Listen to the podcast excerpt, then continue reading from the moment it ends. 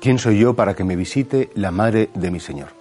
Termina el mes de mayo con esta fiesta tan bonita de la visitación de la Virgen a su prima Santa Isabel. En cuanto María escucha en el anuncio del ángel que su pariente, que Isabel está embarazada, que está de seis meses, que es avanzada de edad, María inmediatamente pues tiene necesidad, necesidad de, de servir. Lo que autentifica una vida espiritual siempre es el servicio. ¿Quieres saber si realmente has estado con el Señor? Si has rezado bien, si has estado con el Señor, inmediatamente entra en tu corazón como unas ganas de hacer algo por los demás. Porque efectivamente eh, el amor a Dios y el amor al prójimo son inseparables. Si realmente amamos a Dios, tenemos necesidad de amar a Dios, también realmente amaremos al prójimo y tendremos necesidad de amarle.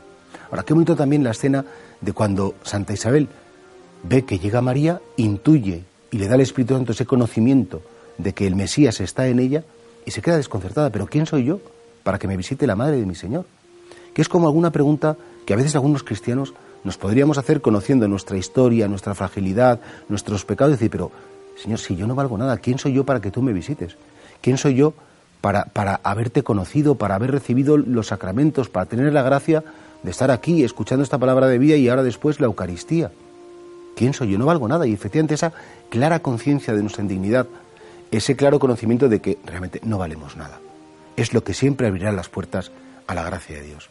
Esas personas que se creen que, son alguien, yo me lo merezco porque yo he rezado tanto, porque yo soy de una familia buenísima, porque mi familia es de toda la vida católica.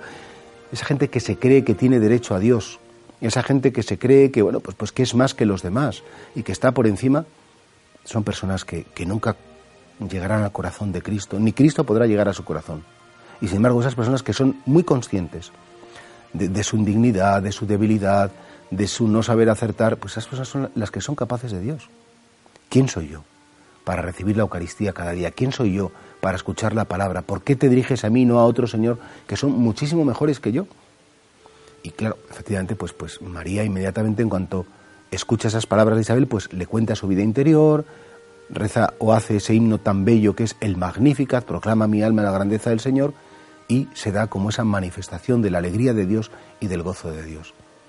La única puerta que nos lleva a, entrar en el corazón de Cristo es la verdadera humildad ese claro conocimiento de que por nosotros mismos no merecemos nada, pero que el Señor se fijó en nosotros y no por nuestros méritos, sino solo por su misericordia, nos ha elegido y ha decidido quedarse con nosotros y darnos la vida eterna.